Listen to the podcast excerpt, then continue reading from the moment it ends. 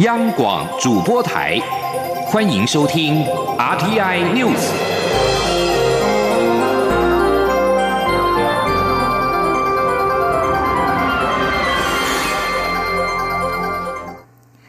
各位好，我是李自立，欢迎收听这一节央广主播台提供给您的 RTI News。率团来台出席前总统李登辉追思礼拜的美国国务卿刺青克拉克，今天下午搭乘专机离台。外交部表示，克拉克这次在台停留期间虽然不到四十八小时，但是成果丰硕。政府相关部会将会再就此各项讨论的结果，持续的跟美方携手合作，强化台美紧密经济连结，并且推动深化基于共享价值的全球合作伙伴关系。另外，日本前首相森喜朗也率团来台出席前总统李登辉的追思告别礼拜。今天下午搭机返回日本，临行前接受媒体访问，对于李登辉的辞世，森喜朗表示：“作为人类，一定要和平，也要拥有自由跟民主，这应该就是李登辉留给后人的讯息。”记者王兆坤的报道。日本前首相森喜朗返国前在松山机场接受媒体访问。他表示，李登辉与他都是同时代的人。如今李登辉的时代结束，他也从政坛退休，我们的时代已经结束，所以由他来出席李登辉的追思告别礼拜，也许是一件适合的事。由于中共解放军近期军事行动不断，媒体关切台日是否应进行安保合作。森喜朗认为，国际局势虽然紧张，但以军事力量解决问题的时代应该要结束，在新时代里。各方应透过对话沟通合作，寻求和平。森喜朗是东京奥运组委会主席，他以奥运为例，再次强调，各方以军事力量对抗的时代已经结束。森喜朗说：“ですから、みんながそう思ってるんですからね。みんながそう思ってるんですから、戦争オリンピックをやると戦争がみんなでやめようやっていうそういう合意になるんなら。” 毎月がオリンピックやったらいいんじゃないかな、ね、毎月野球大会やったりサッカーやったりラグビーやったりずっと一年中そうやってたらその間ずっと平和かもしれないね。森喜朗指出，各国之间都可能会有一些纠纷，但一定要透过对话方式解决，不要像我跟李登辉那个时代用武力压制不同意见。中央广播电台记者王兆坤台北采访报道。 前总统李登辉的追思告别礼拜在今天在真理大学举行。蔡英文总统致辞表示，李登辉为这块土地所做的一切，为今日台湾的发展打下了坚实的基础。总统指出，在感念其一生奉献的同时，我们更不能忘记，我们有责任要尽一切可能实现身为台湾人的幸福，实现世世代代台湾人民的安居乐业。记者王兆坤的报道。前总统李登辉追思礼拜，先由蔡英文总统颁赠褒扬令。褒扬令细数李登辉的政绩，纵其生平，照起本土自由民主历程发展，透视台湾主体意识战略布局，惊天伟地，托骨改新，功列侠服，史书千秋。褒扬令由家属李安娜接受。总统行三鞠躬礼致敬后致辞表示，李登辉是杰出的政治家，是农业专家，是哲学家。也是虔诚的基督徒，他一生累积的贡献，造就了我们今天所生活的台湾。总统指出，李登辉在风起云涌的民主化浪潮中，成就了台湾的宁静革命。十二年总统任期内，为台湾的民主化、本土化奠定基础，推动务实外交，让台湾和民主画上等号，跃上国际舞台，并因此被推崇为民主先生。推动军队国家化，促进经济自由化。发展高科技产业，实施全民健保。总统表示：“民之所欲，常在我心。”不仅是李登辉时时挂记的事，也早已是台湾人民对他共同的记忆。他卸任后依然关心国家的认同和永续发展，晚年仍不断汲取新知，透过出访、写作和演讲，一再探问台湾的未来该往哪里走，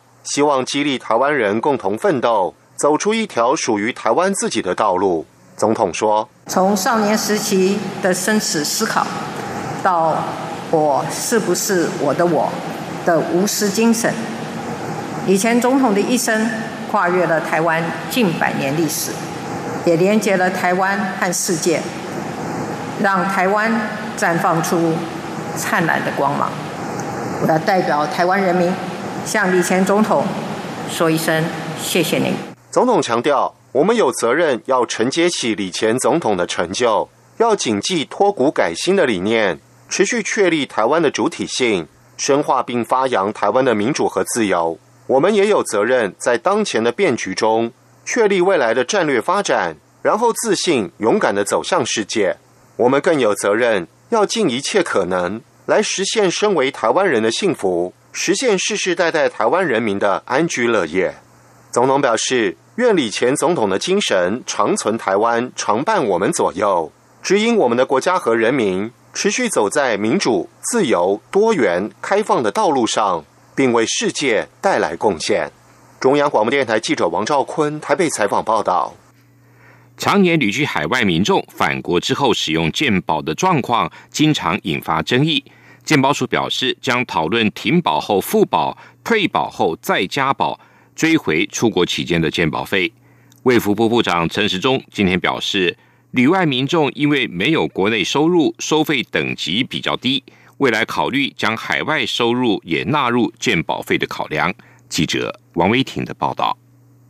常年旅居海外的民众，因为生病回国就医使用健保的情况屡屡引发争议。健保署规划，未来不论是停保后复保、退保后再加保者，追回出国期间的健保费，十院将进行讨论。对此，卫福部长陈时中十九号下午受访时表示，国内没有收入者健保保费等级比较低，未来考虑将海外收入也纳入健保费收取考量。他强调，各项可能方案都纳入考量。陈时中说：“他本来持续如有在健保身份，那当然健保费都一直要缴嘛。那现在在台在海外，主要是说有些在国内哈，他就没有相关的收入，哈，所以相关那个鉴宝收费的等级就比较低。那未来是考虑说，把海外的收入哈，也要纳入我们鉴宝费的一个考虑，好，是这样子的，哈。”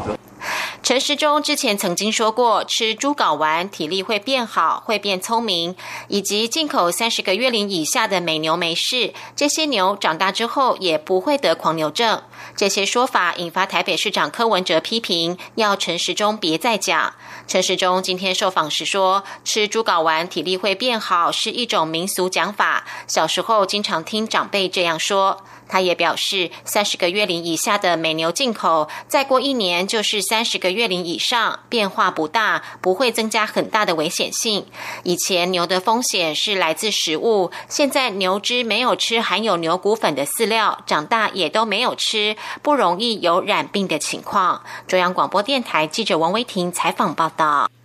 中央流行疫情指挥中心今天公布，国内新增三起武汉肺炎 （COVID-19） 境外移入病例。分别是菲律宾籍的二十多岁男性、本国籍三十多岁男性以及本国籍五十多岁女性，分别自菲律宾、缅甸跟日本入境台湾。疫情指挥中心发言人庄仁祥表示，近来国际疫情持续延烧，台湾还是会持续出现境外移入的个案。记者王威挺的报道。中央流行疫情指挥中心发言人庄仁祥十九号公布，台湾今天新增三起武汉肺炎境外移入病例，累计五百零六人确诊。庄仁祥表示，这三起境外移入病例分别自菲律宾、缅甸及日本入境台湾。他说，菲律宾全国确诊二十七万九千例，死亡四千八百三十人。最近一周平均每天有三千八百人确诊，正处在疫情高峰。缅甸全国四千六百二十一例确诊，七十五人死亡。十八号有四百二十四例确诊，是单日确诊病例最高纪录，显示疫情上升中。而日本全国七千七百例确诊，一千四百八十二人死亡。最近一周平均每日五百一十三人确诊，疫情稍微缓和。庄人祥说，全球疫情延烧，台湾将持续有境外病例引入。那目前全球呃刚好破三千万哦，有四万人死亡。那昨天刚好有呃新增的病例数是三十一万五千了哦，所以听说是最高的一天。所以也可以为什么说我们呢呃持续会有一些境外引入的个案哦。那今天有三例啊，主要是目前全球的疫情都还在呃高峰，而且还在上升当中。菲律宾籍确诊个案，按五零四于九月十七号来台，入境时无症状，于机场完成裁剪后前往集中检疫所检疫。九月十八号出现喉咙有痰情形，于今日确诊，目前住院隔离中。指挥中心掌握个案同班机接触者共二十二人，列为居家隔离或自主健康管理对象。本国籍确诊个案案五零五，今年二月到缅甸经商，九月十七号返国，入境时无不适症状。不过，案五零五曾在缅甸与案五零一和另一名缅甸当地个案用餐，指挥中心安排裁剪后，于十七号出现喉咙痒，十八号出现咳嗽、喉咙痛、鼻塞症状，并于今日确诊。指挥中心掌握同班机接触者共十八人，列为居家隔离或自主健康管理对象。本国籍确诊个案案五零六于八月二十八号到三十号出现喉咙痛症状，九月十一号返台奔丧，入境时因有咳嗽症状，检验结果为阴性。九月十八号已无症状，因申请外出奔丧，自费裁剪后确诊，目前住院隔离中。卫生单位目前暂时框列接触者为一名接机的家人，目前家人无症状，双方因均有佩戴口罩，故列为自主健康管理对象。中央广播电电台。记者王威婷采访报道：第五十五届广播金钟奖得奖名单在今天陆续揭晓。流氓阿德主持的中央广播电台《全世界最亮的光》夺下了生活风格节目主持人奖，这也是流氓阿德继去年同样节目暴走生活风格节目奖之后，连续第二年镀金。流氓阿德除了开心，不忘再次强调，因为有精彩的台湾，让他们能够做出精彩的节目。他说。我要谢谢台湾，台湾非常的精彩，有这么美丽的国家，这么精彩的生活，可以让我们做出这么精彩的节目。另外，央广人生想想剧场也抱走了一座广播剧奖。人生想想剧场导播李正淳表示，这是他个人第二座广播金钟奖，心情很开心。尤其是做广播剧，需要全面广播的专业训练，也是团队合作，很有意义。在全球俗称武汉肺炎的 COVID-19 疫情死亡人数逼近一百万大关之际，世界卫生组织专家十八号表示，全球每个星期约有五万人染疫丧命，得到这些多到人数是无法接受的。公共卫生紧急计划执行主任莱恩在线上记者会上表示，目前全球每个星期新增加约一百八十万到两百万起的确诊病例。平均每个星期死亡人数介于四万到五万之间。莱恩说，尽管这些数字在全球范围趋于平稳，但这盖过了区域跟次区域范围内部分国家的病例数大幅攀升的事实。